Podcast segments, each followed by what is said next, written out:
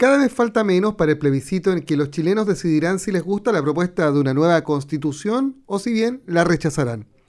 Y a poco de que las encuestas deban silenciar sus vaticinios y esperar el resultado de las urnas, parece ser que las cartas están echadas. En ese escenario, Pepe Out, a quien tuvimos hace algunas semanas en este programa, si bien modificó su cálculo, actualizó su predicción con triunfo para el rechazo. Ninguna novedad, según el 99% de las encuestas. Ahora parece ser que, además, por más intentos que se articularon desde la moneda en favor de la opción favorita del gobierno, y con el presidente de la República volcado en campaña y no en los problemas urgentes del país, la tendencia sigue siendo clara. La figura de Boric hizo su aporte y no alcanzaría para cambiar la, la brújula y el resultado del plebiscito. Y ahora el gobierno comenzó negociaciones de carácter político, prendió la cocina, ¿no? Para buscar un plan C algo que permita que la semilla de una nueva Carta Magna siga germinando en la ilusión de un país cada vez más afectado por una crisis económica que afectará a todo el mundo. El plan C sería una nueva convención constitucional, con menos miembros que la que hizo perder tiempo y esperanzas durante un año los chilenos. Se mantendría la paridad, buena noticia, pero la elección sería con listas de nombres a nivel nacional y no por distritos. Habrían escaños reservados para representantes de pueblos originarios, pero de acuerdo a su realidad electoral, sin sobrerepresentación. Y los partidos políticos no aceptarían esta vez la presencia de independientes fuera de lista, es decir, no más experimentos como la lista del pueblo, los independientes no neutrales, etc. ¿Suena bien? ¿Quién sabe? Lo cierto es que el gobierno depende del resultado del 4 de septiembre. Si le va mal, buscará aferrarse a alguna tabla que salve su administración y le permita flotar. Lo que el gobierno y los políticos deben entender es que se tiene que terminar el juego con las ilusiones de los chilenos. Hoy existen muchos problemas, principalmente en materia de salud, de economía y de seguridad. Sí, seguridad. El pasado lunes atacaron por segunda vez a un grupo de trabajadores de una empresa hidroeléctrica en Río Bueno. Y el gobierno solo condenó los hechos. Una declaración de libro, de manual. Esperemos que las autoridades finalicen su eterna instalación y comiencen a verse de una vez los cambios que prometieron, a la brevedad. Allí está la urgencia. Soy Juan Rafael Maldonado. Alguien tiene que decirlo. Desde ahora, opinión objetiva, justa y certera, y el análisis criterioso de lo que pasa. Alguien tiene que decirlo en Radio Sago, con el periodista Juan Rafael Maldonado. Bienvenidos a una nueva edición de nuestro programa, siempre con invitados interesantes. Hoy les contaremos en primera persona del drama que están sufriendo los productores de fruta de nuestra región de los lagos y que hoy esperan que las autoridades comiencen también a pensar en cómo levantar este sector y sobre todo mantenerlo activo de cara a una nueva época de siembra y futura cosecha. Y también conversaremos con el presidente del Colegio de Abogados de Puerto Montt, un hombre polémico, siempre en la palestra pública, René Fuchloger estará junto a nosotros. Arrancamos, sí, con buena música. Hace 35 años esta canción fue un hit hace solo un par de días Rick Astley la convirtió en un suceso de redes sociales al recrear su videoclip para una compañía de seguros norteamericana. Aquí está Rick Astley con su canción Never Gonna Give You Up. We're no strangers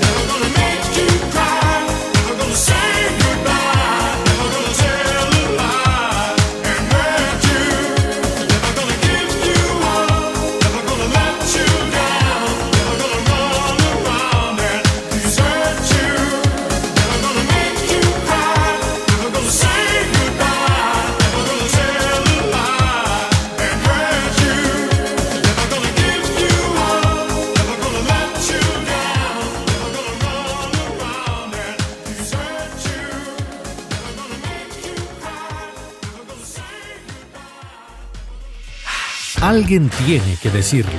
Con Juan Rafael Maldonado en Radio Sago. Vamos a, hoy día precisamente a dialogar con un, con un abogado de profesión, pero que tiene múltiples intereses y está en distintos ámbitos de, de la esfera pública. Gracias por estos minutos, René Puchloger. Bienvenido a Alguien Tiene que Decirlo. ¿Cómo estás? Muchas gracias, Juan Rafael. Yo encantado de, de estar en tu programa, encantado de estar en Radio Sago, la radio grande del sur de Chile, mi hermosa ciudad natal de Osorno, y también presente en mi actual ciudad eh, en que vivo hace ya mucho tiempo, que es Puerto Montt.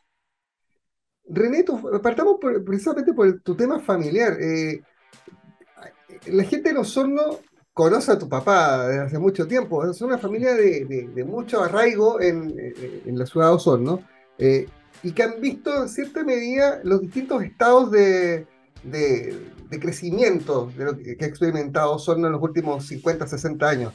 Eh, ¿Cómo se siente ser eh, ah, eh, el hijo de, don René, ah, eh, llevar su nombre y, y en el fondo tener el testimonio ¿no? en la mano para, para futuras generaciones? Pucha, un tremendo orgullo, un tremendo eh, honor. eh, bueno, mi abuelo también se llama igual, yo soy el, el tercer René Fuchsloger, mi hijo es el, es el cuarto. Y, y- nada, pues, o sea, eh, siempre he tenido una profunda admiración eh, por mi papá, por la forma como, como nos, nos crió, digamos, junto a mi mamá. Y la verdad es que trato de, de ser consecuente con eso en, en cada paso eh, que voy dando en, en la vida. Yo, yo me acuerdo, René, de tu aparición en la vida pública eh, con una candidatura a concejal por la UDI hace ya uf, bastantes años. Eh, pero de ahí en adelante, la figura de René Fuchsloger no pasa inadvertida y hoy estás convertido en el presidente del Colegio de Abogados en Puerto Montt. Una pega no menor, ¿no? Porque es uno de los gremios eh, o de los colegios profesionales, la, la denominación correcta, eh, más tradicionales en el país, pero también en la zona, muy respetado el Colegio de Abogados. Sí, efectivamente, desde este año, eh, o sea, fui electo a, finales del 2021, soy presidente del Colegio de Abogados de Puerto Montt, que fondo abarca todo el territorio de la Corte de Apelaciones de esta ciudad, que son las provincias de Yanquihue, Chiloé y Palena. La verdad que es un, un territorio eh, bastante grande, pero naturalmente la mayoría de los, de los abogados nos concentramos eh, en la ciudad de Puerto Montt y también, bueno, Puerto Varas y, y otras ciudades adyacentes.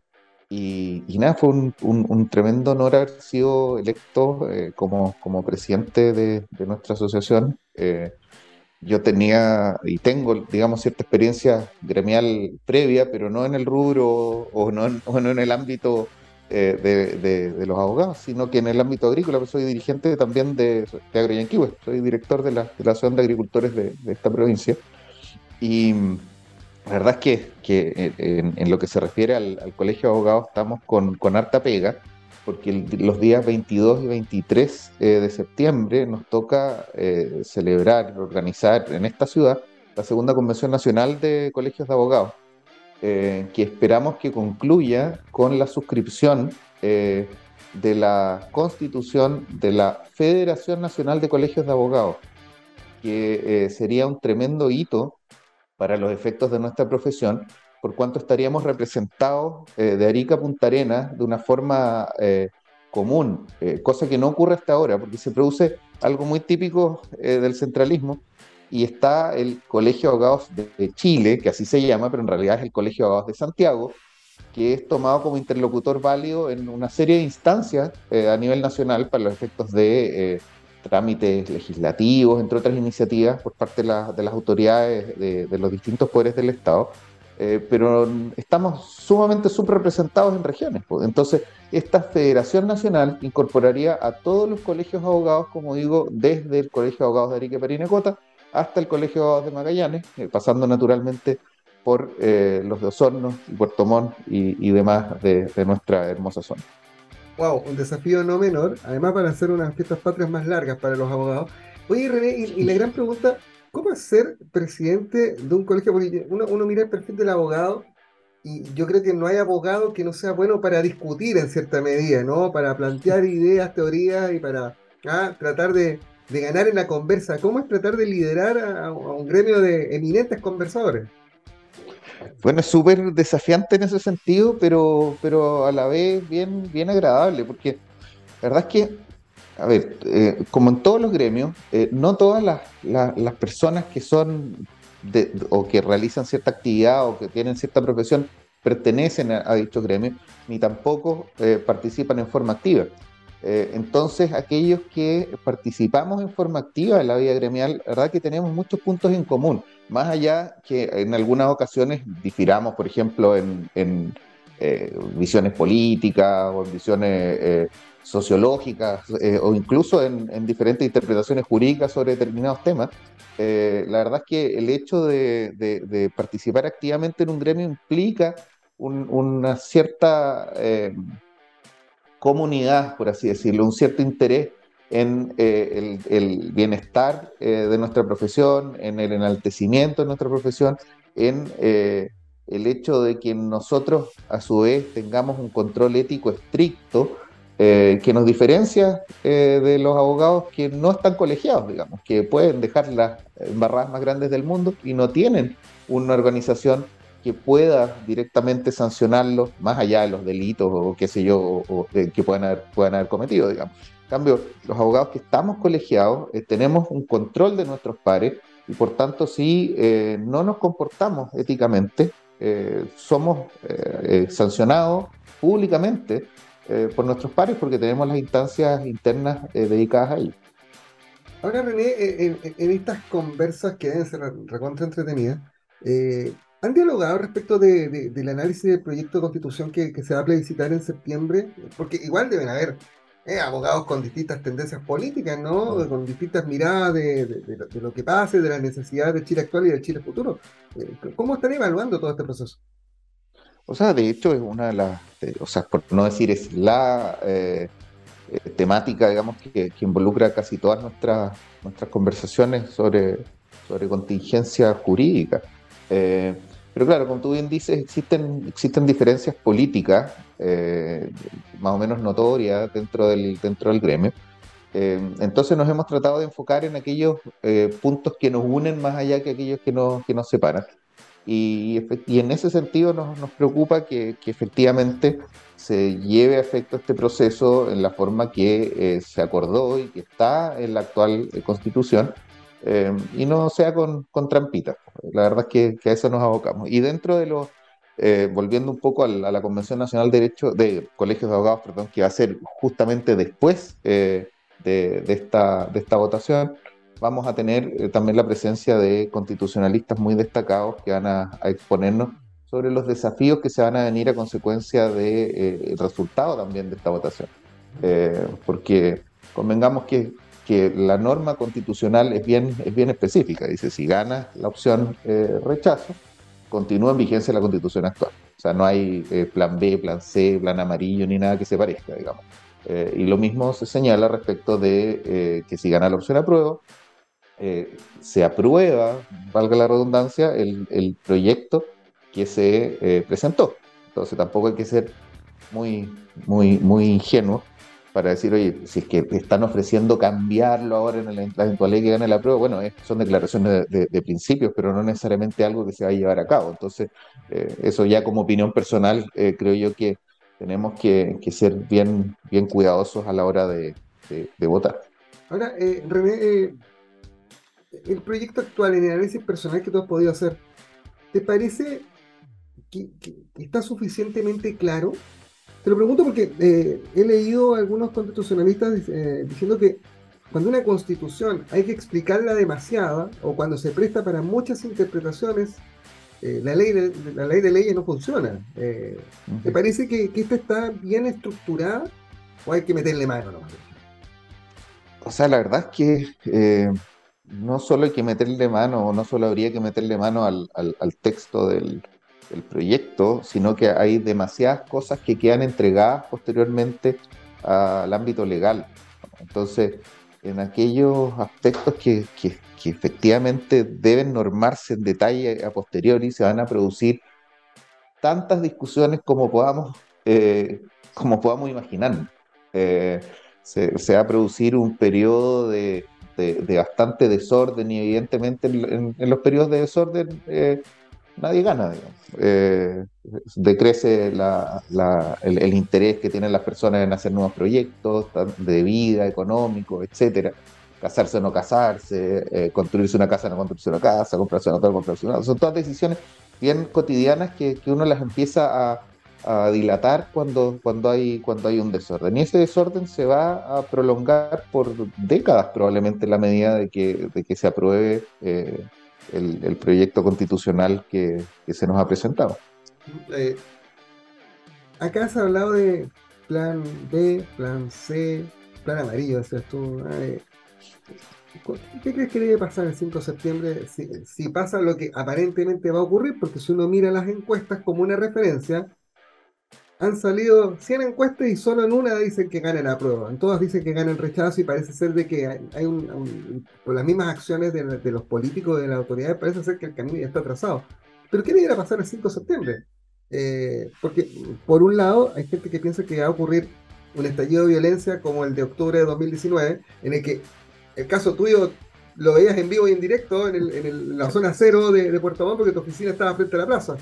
Eh, pero, pero hay otros que dicen de que va a venir un gran acuerdo político y, ahí a la hora del acuerdo político es ¿cómo hacemos esta nueva constitución que parece ser también es una decisión tomada por los chilenos que, que hay que, que, que la actual ya como que le tiraron la cadena y hay que, hacer una nueva?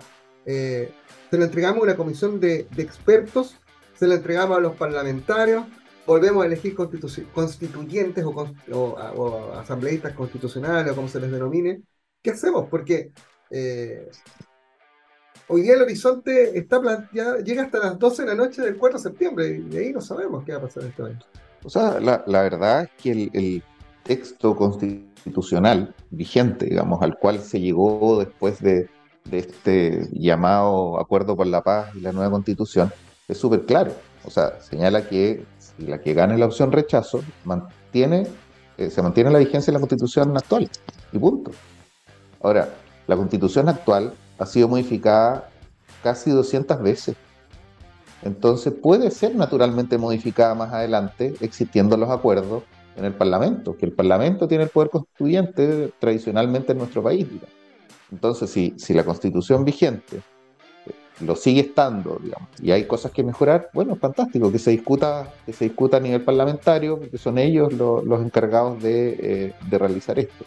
El estar pensando en Es el, el de los parlamentarios, René, porque hoy día el Congreso está neteado. Entonces nadie se puede arrancar con los tarros eh, en forma a proyectos personales o proyectos de un solo partido. Todos tienen que conversar y llegar a acuerdos. Sí, claro, sí, claro. O sea, de hecho, ese, eso es un poco el, el- el mérito que tenía tradicionalmente nuestro, nuestro sistema electoral, que, que luego fue modificado, eh, dando origen en la anterior legislatura a un parlamento sumamente polarizado. Pero actualmente eh, los electores, eh, bueno, votaron, digamos, con, cierta mayor cordura. Y efectivamente, como tú dices, pues el parlamento está, bastante equilibrado. Entonces, de- desde ese punto de vista, es eso lo que corresponde. O sea, si sigue en, rigor, si sigue en vigencia la actual constitución, lo que corresponde es que eh, cualquier modificación que se vaya a hacer a ella eh, tenga que ser tramitada eh, a nivel parlamentario. Eh, y eso así fue, digamos. O sea, que, no, que a nadie le vengan con el cuento de que esta constitución eh, de 1980 fue prácticamente escrita en, en piedra, fue modificada 200 veces. De verdad que eh, yo estudié Derecho Constitucional el año 96, en mi primer año de, de- de universidad. Eh, ya la Constitución había sido modificada en una infinidad eh, de, de- de ocasiones y en términos súper eh, súper, eh, fuertes, digamos, sobre todo en las reformas que se realizaron a partir del año 90, eh, con el término del gobierno militar. Pero de ahí en adelante se siguió modificando y, y- y casi de manera cotidiana, digamos. O sea, sin ir más lejos, el hecho de que se, pueda haber eh, establecido este proceso constituyente se hizo mediante una reforma constitucional. Es decir, cuando hay un acuerdo a nivel del Parlamento, se pueden hacer cambios. Lo que no corresponde es que ciertos grupos de presión sobre representados pretendan imponer una visión única eh, de la sociedad, digamos, porque eso naturalmente que conlleva abusos y conlleva desequilibrio. Estamos conversando con el abogado René Fuchloger, presidente del Colegio de Abogados de Puerto Montt, pero también, y, nos, decían en, el comienzo de la conversación, René, también un hombre de agro, ¿ah? dirigente de Agro Yanquihue, el, gremio que, agrupa a los hombres del agro eh, de la provincia de Yanquihue, radicados principalmente en los grandes centros agrícolas de, de la provincia de Yanquihue, Los Muermos, Fresia, Puerto Vara, Frutillar, Yanquihue, Puerto Montt. Ahí está, ¿no? Eh, la presencia más fuerte de Agro Yanquihue. Hoy día, ¿dónde están los, los- los dolores de cabeza de los agricultores de esta zona, René?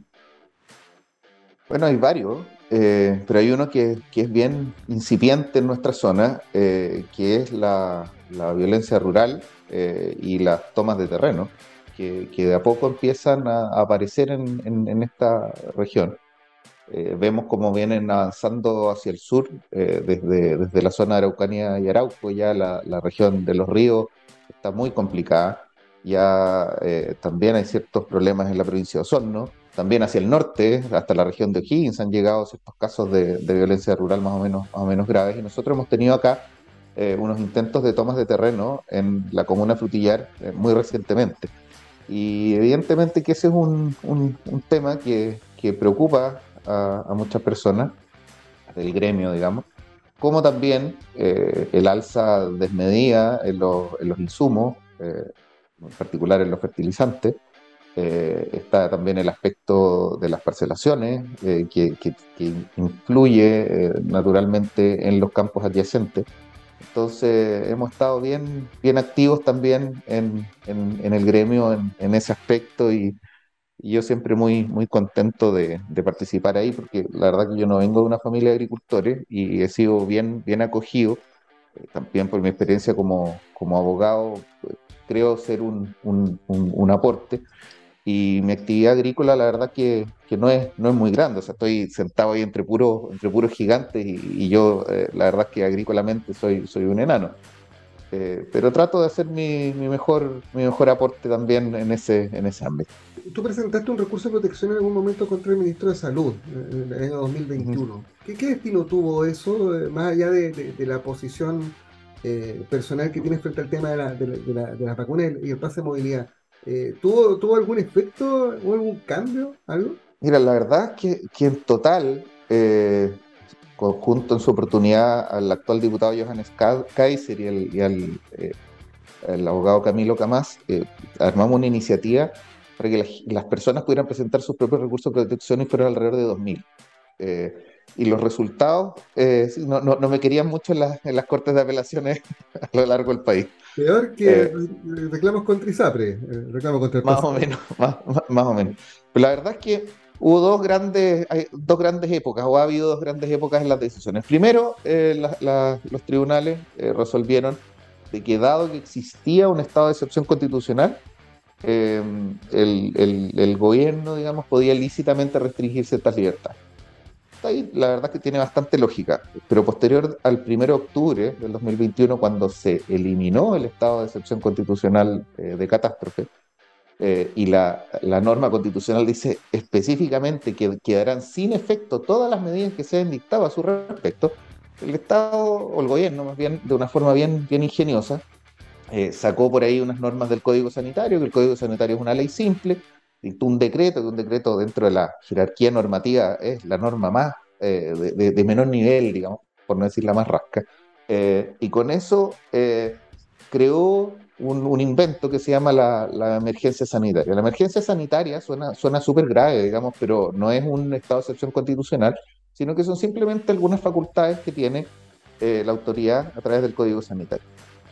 Pero, como digo, el Código Sanitario es una ley simple, eh, la, norma eh, del gobierno, digamos, un decreto, es decir, están muy abajo en la jerarquía normativa que está coronada por la Constitución, por la, nuestra Carta Magna, digamos, la, ley marco de donde surgen todas las damas. Entonces, uno no puede pretender eh, afectar derechos constitucionales, como por ejemplo la libertad de tránsito, con un simple decreto. Y eso es aquello que nos, llevó a seguir presentando recursos de protección y, y nada, a la fecha no, no han sido acogidos, pero sí podemos decir lo siguiente, en junio de 2021, cuando empezamos con los recursos de protección, ustedes se acordarán, había que eh, sacar permiso hasta para pasear al perro. La, la verdad es que ahora esto ha cambiado, digamos, y no ha cambiado simplemente porque Dios es grande. Eh, esta cosa ha cambiado eh, por la presión social, eh, por la participación de algunos políticos que se han dado cuenta que esto no puede seguir, eh, y también por las acciones judiciales que eh, nosotros interpusimos y otros abogados y otros particulares interpusieron. Eh, nada, de esto, nada de esto es casual, porque eh, la verdad que, claro, la, autoridad sanitaria puede salir en un punto de prensa hablando cualquier cabeza de pescado y, y- nosotros no tenemos ninguna acción judicial en contra de esas cabezas de pescado. Pero cuando dicen mentiras ante un tribunal de la República, están cometiendo un delito. Entonces, cuando en los recursos de protección, por ejemplo, en los primeros, aparecía el ministro de Salud diciendo que las personas no inoculadas eran fábricas de virus mutantes, cosa que a esta altura nadie se, lo- se le ocurriría decir, eh, bueno, cometió un delito. O cuando decía que eh, las personas que eh, habíamos tenido COVID no teníamos inmunidad natural, en realidad no servía, la inmunidad natural no servía de nada, eh, sino que solamente servían las inoculaciones, también cometió un delito. Porque eso son cosas que están probadas eh, técnicamente, de que eran mentiras, y que ellos sabían que era mentira. Si en, el, en, el, en un organismo que existía, eh, no me acuerdo exactamente el nombre que tenía, pero era algo así como la mesa COVID, ahí estaba a cargo en su oportunidad la que después fue subsecretaria y ministra de Salud, la señora Daza, y ella planteaba, esto el año 2020, de que las personas que habían padecido COVID se entendían inmunizadas y que había que reconocerles su inmunidad natural. Y después de eso, a nivel administrativo no existió. Chile fue uno de los muy pocos países del mundo que no le reconoció ningún derecho sanitario, digamos, a aquellas personas que habían padecido una enfermedad. Entonces, no, no hay que ser, yo no soy científico, digamos, pero pensemos en cualquier otro virus común, como el sarampión. Si yo padecí sarampión, no me voy a ir a la semana siguiente a vacunarme contra el sarampión. O sea, cualquier médico, cualquier mamá, cualquier papá diría, oye, esto es una locura. Entonces, bueno, son cosas que, que pasan y, que de a poco se van a ir destapando y, espero que, y espero que efectivamente las personas que, que tuvieron a nuestra población eh, atemorizada, encerrada, deprimida, perdiendo sus familiares sin poderlos ni siquiera enterrar dignamente, no pudiendo eh, visitar a sus adultos mayores, eh, deteriorando su situación económica a consecuencia de no poder controlar o manejar sus negocios, eh, que los responsables de eso en algún minuto la paguen. René Fuchloger, abogado y como ustedes ven, un gran conversador. Se nos fue volando el tiempo, René. Muchas gracias por estos minutos. Oye, muchas gracias a ti, Juan Rafael. Yo encantado de haber estado en tu programa y nada, pues yo siempre a disposición tuya para lo, para lo que se necesita. Así que espero tenerte en la Convención Nacional de Colegios de Abogados eh, reporteando el evento si es posible. Alguien tiene que decirlo. Con Juan Rafael Maldonado en Radio Sago. Hace 100 años comenzamos nuestra amistad. Hola, ¿qué tal? Muy buenas tardes, amigas. Hay gente que va de la televisión a hacer radio. Yo soy de radio. Qué lindo. Delante hablaba del barrio. Hemos vivido las más grandes alegrías Justicia divina, justicia divina, amables oyentes. y también las penas más dolorosas. se registró este movimiento telúrico que ya podemos calificarlo de terremoto. 100 años parecen mucho tiempo, pero la verdad es que para nosotros es solo el inicio. Hoy celebramos un siglo de vida y queremos estar ahí para ti por otro siglo más. Felices 100 años a las locutoras, locutores, radiocontroladores, periodistas, técnicos, asistentes, a todos quienes trabajan y hacen radio y fundamentalmente a todos ustedes, nuestros auditores. Felices 100 años a la radio en Chile. La familia del básquetbol se une para ir en ayuda de Luis Caco Suárez. Disfruta en Ancud y Osorno de dos vibrantes jornadas con los mejores jugadores de ayer y de hoy para ir en ayuda de uno de los ídolos de la historia cestera nacional. Martes 30 de agosto en el Gimnasio Fiscal de Ancud y el miércoles 31 de agosto en el Gimnasio Español de Osorno. Dos partidos desde las 19 horas. Primero, el enfrentamiento de las selecciones seniors de Ancud y Osorno. Y de fondo, los equipos profesionales de ABA Ancud y Español de Osorno. Se miden en un clásico imperdible. Valor de las entradas. Adultos 5 mil pesos. Niños 2.500 pesos. Recuerda, este martes 30 en Ancud y el miércoles 31 de agosto en Osorno, la familia del básquetbol se une para ir en ayuda de Luis Caco Suárez. Invita a Radio Sago, siempre junto al deporte. Alguien tiene que decirlo en Radio Sago. En las últimas semanas hemos estado muy pendientes de la situación del sector frutícola en nuestra región. La producción de arándanos, en menor medida de cerezas, se ha visto sorprendida por un verdadero tsunami. Así lo califican eh, los productores en nuestra región. Eh, Sago ha estado muy preocupada del tema, ha tratado de propiciar contactos con las autoridades para comenzar a hablar en serio de un respaldo a este sector que hasta hace solo algunos años era visto como el recambio de la agricultura en el sur de Chile y que hoy día, producto de una suma de factores, está pasándolo muy mal. Y vamos a conocer la perspectiva del lado de los productores y para eso estamos en contacto con Mauricio Momberg, de la agrícola Santa Ángela de Río Negro, uno de los principales productores de arándanos en la zona de la provincia de Osorno, eh, para precisamente empaparnos del verdadero drama que han sufrido los productores de fruta. ¿ah? Y, y, de verdad, créalo que es cierto porque a ellos sí que les ha dado bien duro la palabra incertidumbre. Mauricio, gracias por eh, acompañarnos en Alguien Tiene que Decirlo. ¿Cómo estás? Hola, eh, muy bien, muchas gracias por la oportunidad de, de la entrevista y dar a conocer nuestro problema hoy día coyuntural, esperamos. Eh, Mauricio, yo estaba viendo algunas cifras antiguas eh, que todavía no, no, han sido actualizadas, pero entre diciembre de 2020 y marzo de 2021, o sea, estamos hablando un año y medio atrás, se habían enviado más de 3.000 toneladas de arándano desde la región de los lagos. Mercados como Estados Unidos, Canadá, la Unión Europea, China y otros países asiáticos estaban recibiendo la fruta chilena. ¿Qué pasó este año para que este escenario que aparecía tan prometedor los tenga prácticamente acogotados eh, en buen chileno, muy, muy complicados a los productores de fruta en la región?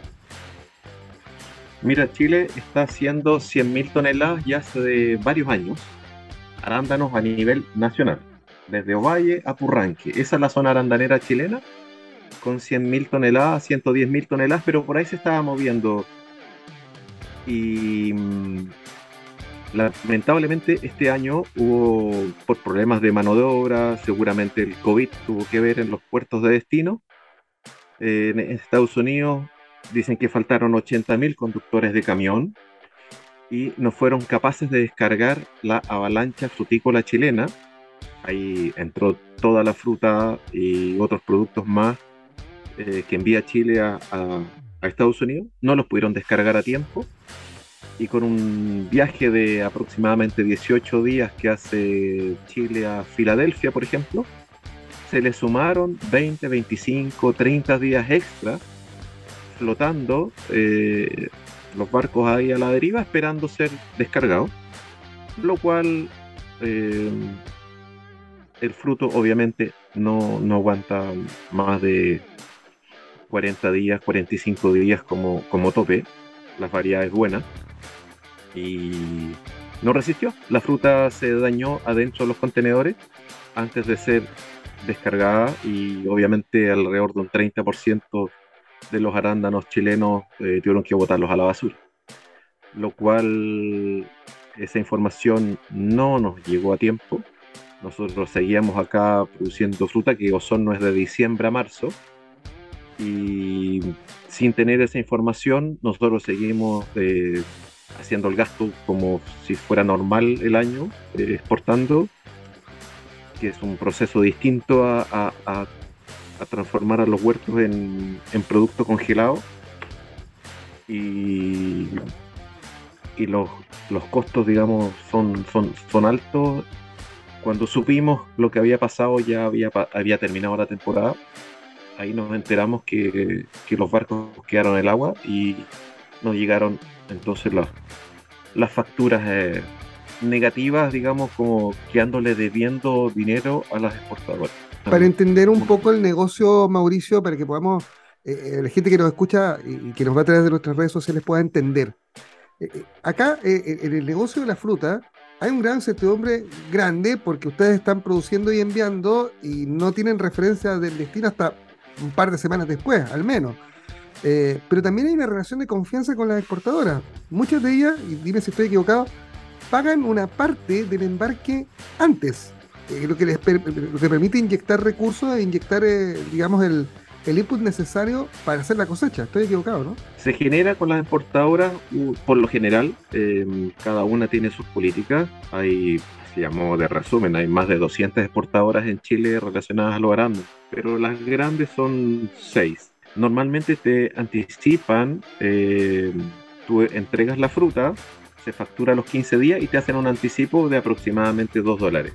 Y con eso uno, uno tiene para financiar el combustible, la mano de obra, qué sé yo, los gastos de cosecha.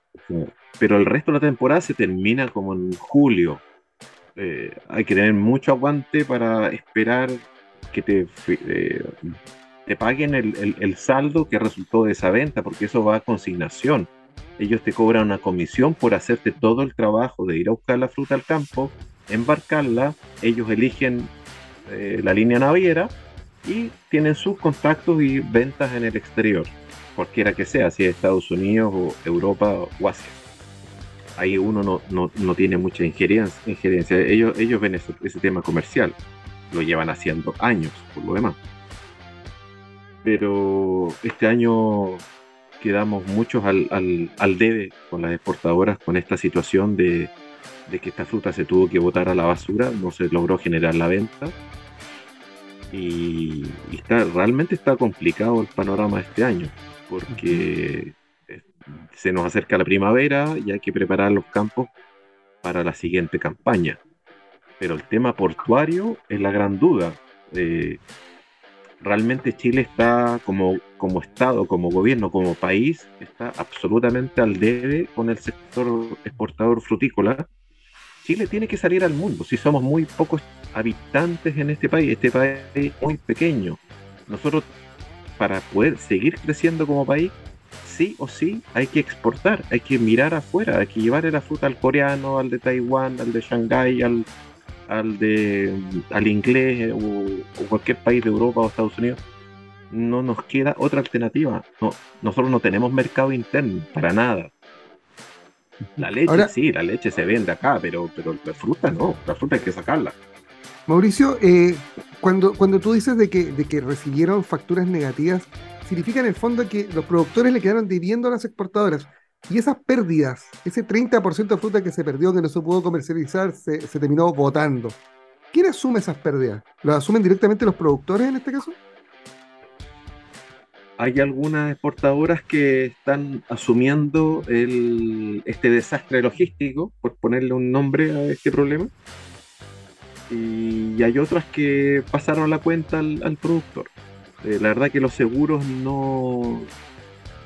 Se está investigando todavía, esto está, está en proceso, está, se está cocinando, digamos, en este momento. Eh, idealmente que los seguros pudieran cubrir este daño, porque no es problema del productor, si el productor se sacó un 7 en el campo, hizo todos los manejos para poder eh, eh, entregar la fruta en perfectas condiciones, como se hace siempre, como digo, ya llevamos más de 30 años en esto, la exportadora te aceptó la calidad de la fruta y tomó esa fruta y la subió al barco, de ahí en adelante no es responsabilidad del, del, productor en- como gestión, ya pasa a ser algo de la exportadora, qué naviera eli- eligió, obviamente tiene que elegir buenas navieras que cumplan.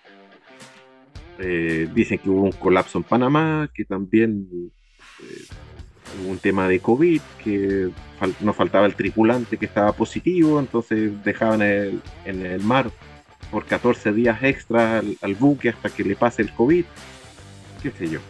Recibimos todo tipo de, de información, pero obviamente todo tardío todo tardío, posterior a la, a la campaña eh, de, cosecha, digamos. Así que hoy día estamos como sector frutícola, nosotros formamos un GTT hace un año atrás, un poco más de un año, que se llama Arándanos del Sur. Somos 11 predios de millones de kilos, eh, 2.500 personas que se contratan por nuestro grupo de GTT, eh, que es acá de la entre, entre Futrono y, Purranque, somos todos los, productores, y la sensación es una incertidumbre tremenda, eh, cómo afrontar la próxima temporada y, y, y la lata es que da que uno trata de pasarle esta información a las autoridades, pero como que se ven ajenas. Por eso te ponía el ejemplo Nueva Zelanda que exporta el 95% de su producto, que es leche, que da lo mismo lo que sea, pero Nueva Zelanda produce leche, y ellos usan el 5%. Yo creo que esa relación es muy parecida a Chile en cuanto a la fruticultura.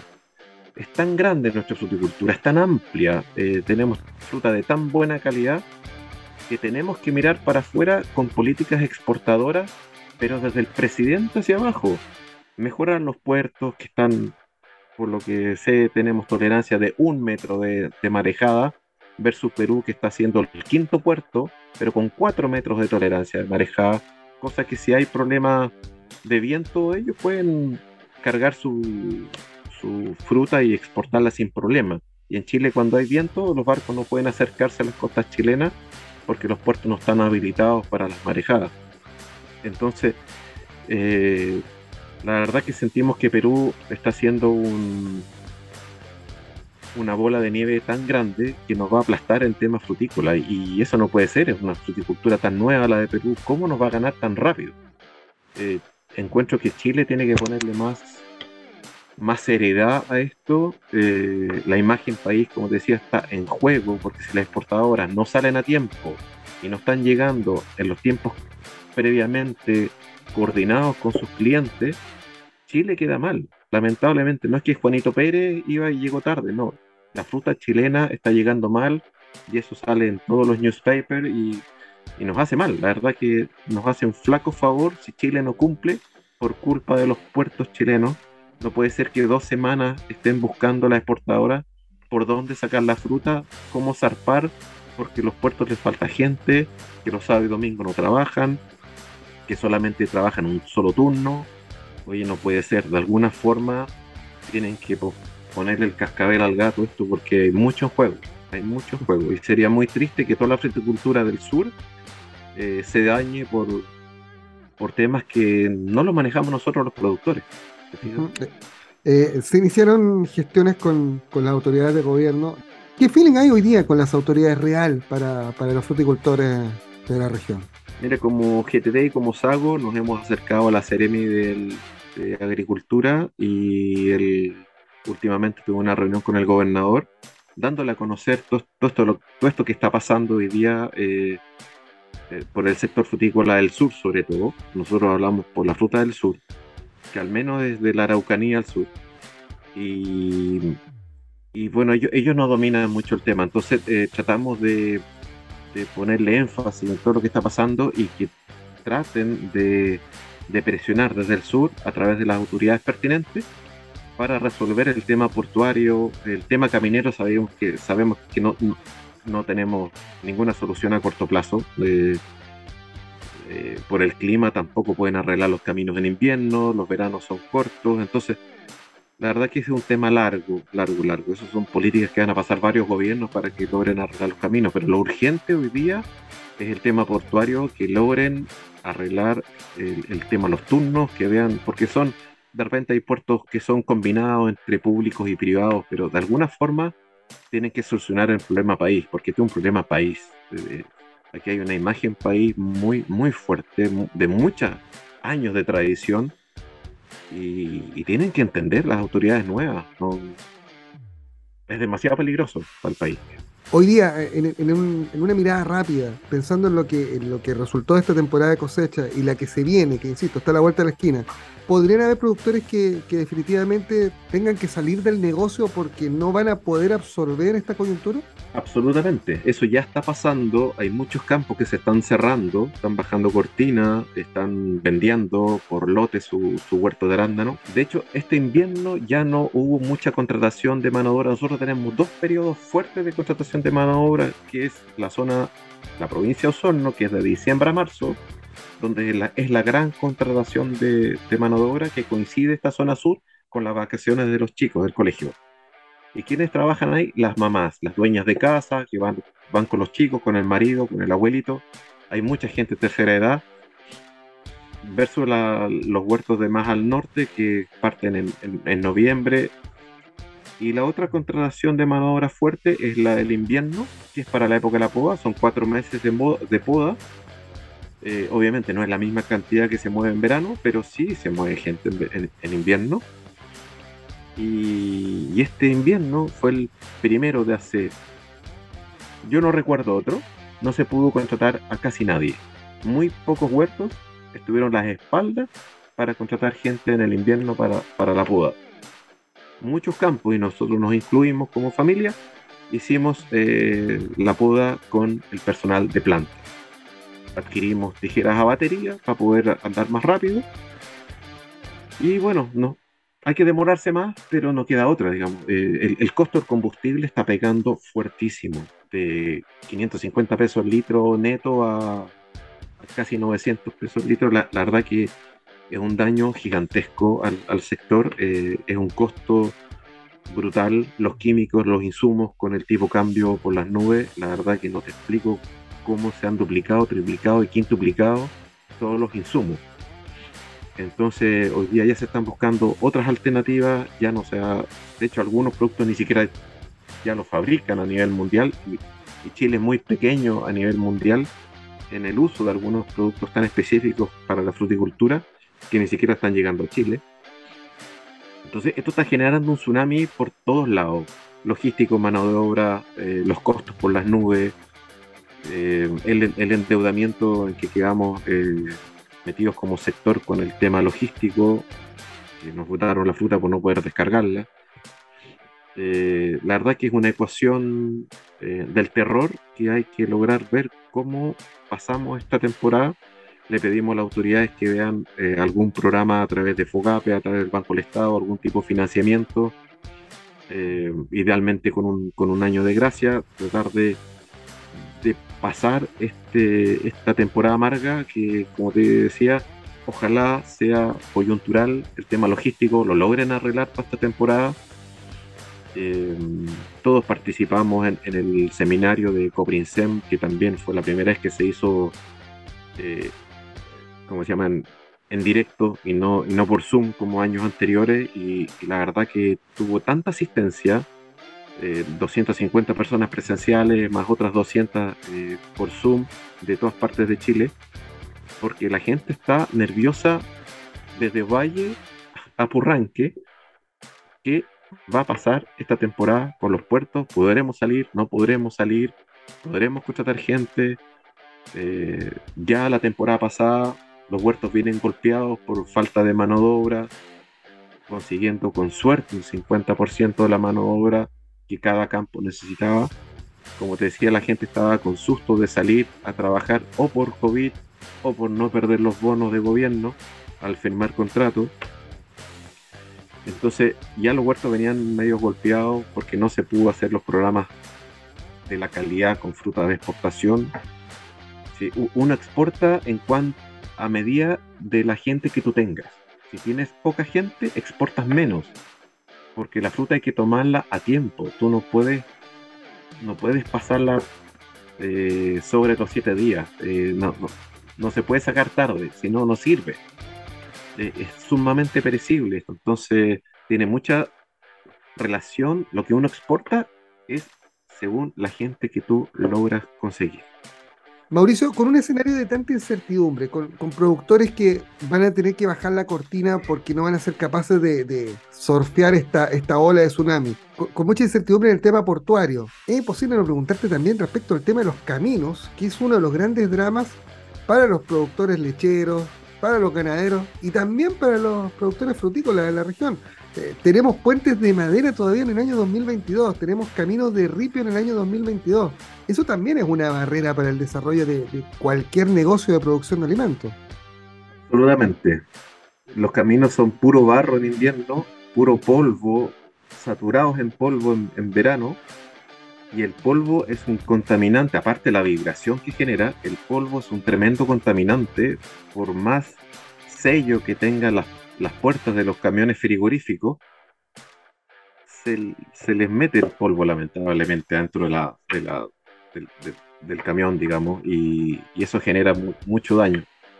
No, la verdad que son cuando vienen los norteamericanos los, los que compran nuestra, nuestra fruta y, y ven la zona y, dice, y preguntan, ¿y por estos caminos tú me mandas la fruta? Y ahí uno empieza a buscar excusas. Eh, sí, no, pero el camión va despacito. Eh, es terrible, digamos, da, vergüenza ajena eh, cuando ellos ven el estado caminero que tenemos. La verdad que es, eh, es penoso. Es penoso la, la situación, toda la infraestructura, los puentes cayéndose, los de madera, podridos. Horrible, horrible. Como imagen país es espantoso. Eh, el, tema está muy cuesta arriba, Mauricio, y seguro vamos a tener que seguirlo monitoreando con el, con el correr de las semanas. eh, eh, claramente, este sector que era brillante, yo insisto en el término, se hablaba de la renovación de la agricultura en el sur de Chile a partir del desarrollo frutícola por estas condiciones geográficas y climáticas espectaculares que tenemos en el, en el sur de Chile. Pero hoy día eso está en peligro por situaciones que son ajenas al esfuerzo de los productores, a la generación de mano de obra, a las condiciones para la gente que trabaja. Yo he sido testigo de no solo las condiciones que existen para, para que las personas puedan trabajar en temporada de cosecha, sino también de cómo los fiscalizan. ¿ah? Eh, porque a la hora de fiscalizar el Estado está funcionando muy bien, pero a la hora de otorgar posibilidades para el desarrollo de, de- de este sector no está llegando a tiempo. Ah, está- están con el síndrome de Pepe Roja, están llegando tarde a todos los cruces.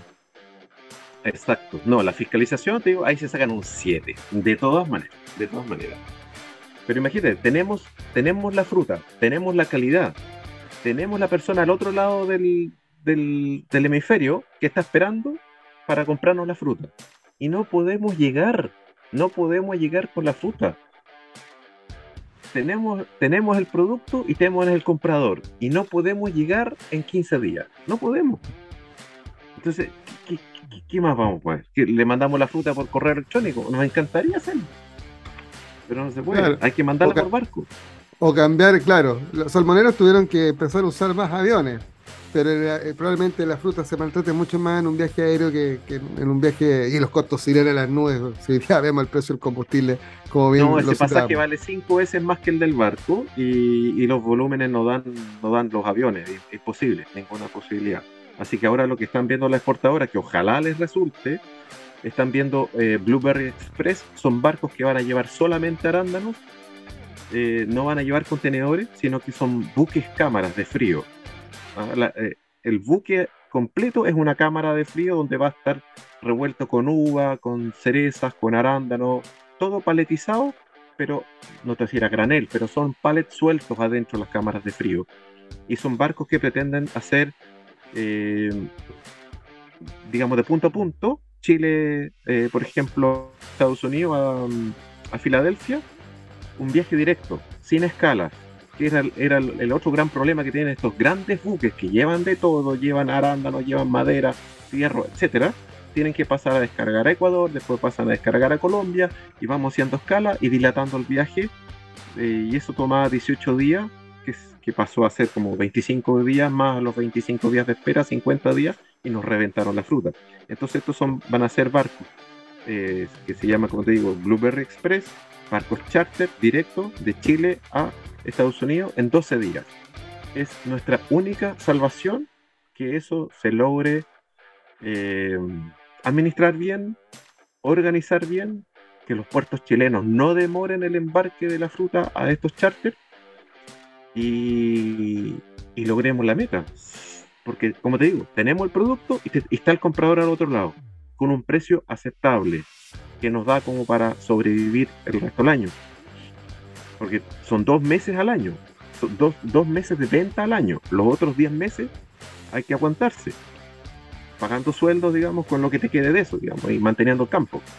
¿Te fijas? Entonces en esos dos meses hay que sacarse los balazos que, que en este año no lo pudimos hacer. Entonces ya estamos entrando al rojo para la campaña siguiente, lo cual nos tiene muy complicado. ¿Te fijas? Pero necesitamos sacarnos los balazos con el Blooper Express, con estos barcos charter rápidos. Como digo, es la única esperanza que tiene este sector que resulte, tanto para la cereza, para la uva, para los arándanos. Y se van a sumar muchos barcos. Pero ojalá que estén, esté la capacidad de barco, que no quedemos cortos de barco, que sería terrible. Entonces, e- eso tampoco está en manos de los productores.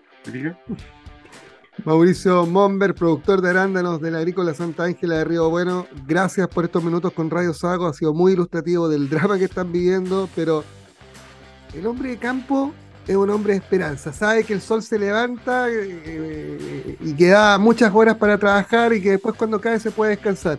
Que esta caída del sol que le está afectando sea lo más breve posible y que ojalá se recuperen pronto para, para seguir impulsando. Eh, es un, un sector, un sector pujante que genera mucha mano de obra y que genera prestigio para el país y eso no se puede perder.